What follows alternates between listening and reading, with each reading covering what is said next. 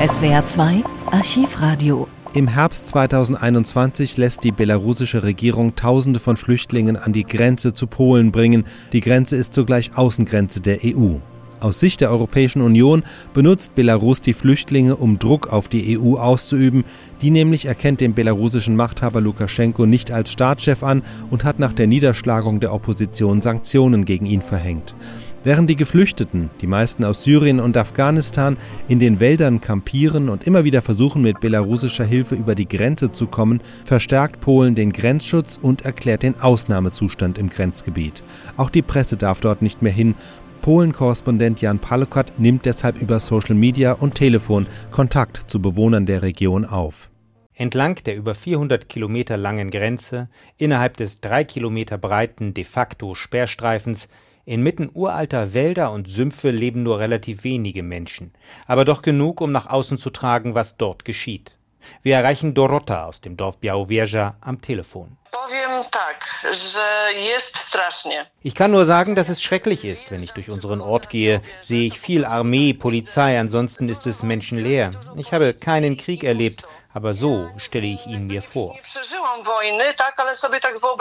Dorota lebt wie viele hier vom Tourismus und ist nun arbeitslos. Der polnische Staat hilft Unternehmen, die wegen des Ausnahmezustands schließen mussten. Aber ich will keine Almosen, sagt Dorota, ich will arbeiten. Zur Angst um die eigene Zukunft aber gesellt sich Sorge um die Fremden, die sich in den Wäldern ringsum verstecken, auf der Hut vor den Behörden und auf der Suche nach einem Weg in den Westen. Ich habe meine Strecke gleich am Naturpark und werde zweimal täglich von Polizei und Grenzschutz überprüft, ob ich nicht irgendwelche Flüchtlinge im Koffer habe. Ich lächle dann und sage nein, aber manchmal denke ich, was wäre, wenn. Ich würde am liebsten welche irgendwo hinfahren, ihnen Essen geben und was zum Anziehen. Anders als 2015, als Migration ein fernes Medienthema war, sind die Menschen diesmal nicht abstrakt. Grenzlandbewohner Mirosław Miniszewski sagte dem Internetsender Radio Nowy Świat, ich benutze das Wort Flüchtling nicht mehr, denn die fliehen nicht. Die sind einfach hier. Es sind Menschen. Und wenn ich in den Wald gehe und dort einen Mann mit dünnem Pullover treffe, der dort seit drei Tagen herumläuft und schreit, wenn er mich sieht, weil er Angst hat, und der, wenn ich sage, dass er bei mir sicher ist, mich umarmt und 20 Minuten lang weint, dann habe ich so etwas noch nie erlebt. Den Menschen im Grenzland ist bewusst, dass das Regime im benachbarten Belarus seine Hände bei alledem im Spiel hat. Aber wer mit dem konkreten Los dieser Menschen konfrontiert ist, belässt es nicht dabei, wie Jolita aus dem Örtchen Stade Maszewo. Das ist ein hybrider Krieg. Und was die auf der anderen Seite machen, ist schlimm. Aber es kommt auch die Frage auf, ob wir uns auch so schrecklich verhalten sollten. Nur ein paar hundert Meter sind es von ihrem Dorf bis zur Grenze. Migranten hätten bereits an die Tür geklopft.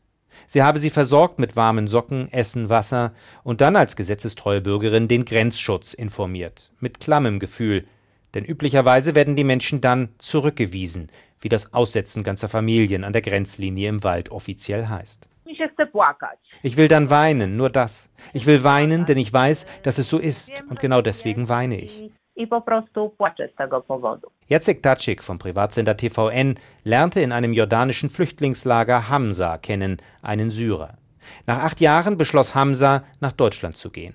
Nun steckt er fest an der Grenze. Dreimal wurde er von einem ins andere Land hin und her gedrängt, erzählte er seinem polnischen Bekannten. Der Sender strahlte dieses Telefongespräch aus. Kein Wasser, kein Essen. Ich glaube, ich habe seit 24 Stunden keinen Schluck getrunken. Ich will hier nicht sterben, Jacek. Ich will hier nicht sterben. Es ist eine Art Spiel zwischen der belarussischen und polnischen Seite. Zehn Kilometer vor der Grenze steht der Rettungswagen der Organisation Ärzte an der Grenze, voll ausgestattet mit Geräten und lebensrettenden Medikamenten. Doch der polnische Grenzschutz lässt die Freiwilligen nicht vor. Zwei Wochen später. Die Zahl der Flüchtlinge hat weiter zugenommen. Sie kommen verstärkt auch in größeren Gruppen von teilweise mehreren hundert Personen. Polen wiederum versetzt zusätzlich zur Armee und Grenzschutz sogenannte Territorialverteidigungsgruppen in Alarmbereitschaft. Das ist eine Art Freiwilligenarmee. Hier der Bericht von Jan Palokat vom 8. November. Gleich mehrfach hätten Menschen versucht, den Grenzzaun zu durchschneiden, wie in einem vom polnischen Verteidigungsministerium veröffentlichten Video, in dem zu sehen war, wie der Einsatz von Pfefferspray durch polnische Grenzschützer kaum ausreichte, Menschen am Zerschneiden der Stacheldrähte von der belarussischen Seite aus zu hindern. Luftaufnahmen, veröffentlicht vom polnischen Verteidigungsministerium, zeigten eine Gruppe von hunderten Menschen unmittelbar am Grenzzaun unweit eines regulären Grenzübergangs. Nach Darstellung des unabhängigen belarussischen Videodienstes Nechta handelt es sich vornehmlich um Kurden, die sich verabredet hätten, um gemeinsam über einen nahen Grenzkontrollpunkt nach Polen einzureisen. Sie seien aber kurz vor der Grenze von belarussischen Grenzern in die Wälder und an den Grenzzaun abgedrängt worden. Polen bezichtigt die belarussische Seite, die Migrationsbewegung zu steuern und auch im aktuellen Fall die Menschen an die Grenze eskortiert zu haben. Im Gespräch mit diesem Sender sagte der Sprecher des Geheimdienstkoordinators Stanisław Jarin, Immer häufiger bringen die Belarusen Gruppen von Migranten an die polnische Grenze, bis zu 250 Personen, um sie en masse auf die polnische Seite zu geleiten. Sie kontrollieren und organisieren diese Gruppen, helfen aber auch, die Grenzbefestigungen zu durchschneiden. Eine unabhängige Überprüfung solcher Darstellungen ist nicht möglich, da Polen Journalisten und andere Beobachter nicht an die Grenze lässt und Aufnahmen der Grenzanlagen verboten hat. Auf belarussischer Seite ist der Zutritt zum Grenzstreifen normalerweise ebenfalls untersagt. Dem Recherchedienst Okopres sagte ein in der Gruppe befindlicher Iraker indes, dass es sich in diesem Fall überhaupt nicht um eine organisierte Aktion von Belarus gehandelt habe, sondern eine Eigeninitiative von Migranten, die ein Zeichen hätten setzen wollen. Laut Darstellung des polnischen Grenzschutzes hingegen wird die größere Gruppe an der Grenze derzeit laufend um Menschen verstärkt, die belarussische Kräfte dorthin brächten. Nach vorliegenden Informationen befindet sich die Gruppe offenbar zwischen dem eigentlichen Grenzzaun und einer weiteren Einzäunung auf belarussischer Seite der Grenze. Erinnerungen werden wach an eine Gruppe von 32 Afghanen, die ab August wochenlang eingekeilt zwischen polnischen und belarussischen Grenzern im Wald kampiert hatten, bevor es zu einem gewaltsamen Durchbruch durch die Sperranlagen kam. Allerdings passt der aktuelle, größere und zuvor offen im Internet verabredete Marsch an die Grenze nicht ganz zur bisherigen Strategie des Minsker Machthabers, die polnische Seite mit Durchbrüchen an unvorhersehbaren Stellen zu überraschen.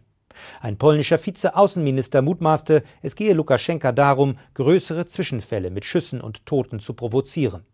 In Warschau tagte der Krisenstab, die Regierung versetzte zusätzlich zu tausenden Soldaten, Polizisten und Grenzschützern auch die sogenannte Territorialverteidigung in Alarmbereitschaft, eine Art Freiwilligentruppe. Gelegentliche Rufe, die Menschen einfach ins Land zu lassen und, wenn kein Asylanspruch besteht, in ihre Heimatländer zurückzuschicken, erteilte Regierungssprecher Vorgiel eine Absage. Nehmen wir mal an, dass wir sie reinlassen, ihre Anträge prüfen. Wir können sie nicht einsperren, das wäre unmenschlich. Die Mehrheit will nach Deutschland, aber Deutschland will sie auch nicht mehr reinlassen und schließt seine Grenze oder weist die Migranten zurück nach Polen. Und wir bleiben auf vielleicht einer Million Migranten sitzen. Und was sollen wir dann tun? Milionem nielegalnych imigrantów. I cóż mamy robić? Stattdessen schickt Polen Menschen, die es über die Grenze geschafft haben, wieder zurück. Gegenüber diesem Sender bezifferte ein Sprecher die Zahl der täglichen Rückführungen, wie die Pushbacks offiziell heißen, auf bis zu 700 am Tag. Oft berichten Migranten, mehrfach zwischen beiden Ländern hin und her geschoben worden zu sein, bevor ihnen dann doch die Flucht weiter ins polnische Landesinnere oder nach Deutschland gelingt. Die Grenzgruppe, ein Netzwerk polnischer Hilfsorganisationen, warnte vor der Gefahr schwerer Zusammenstöße. Unter den Migranten habe sich viel Frustration und Verzweiflung aufgebaut. SWR 2 Archivradio. Viele weitere historische Tonaufnahmen gibt es, thematisch sortiert, unter archivradio.de.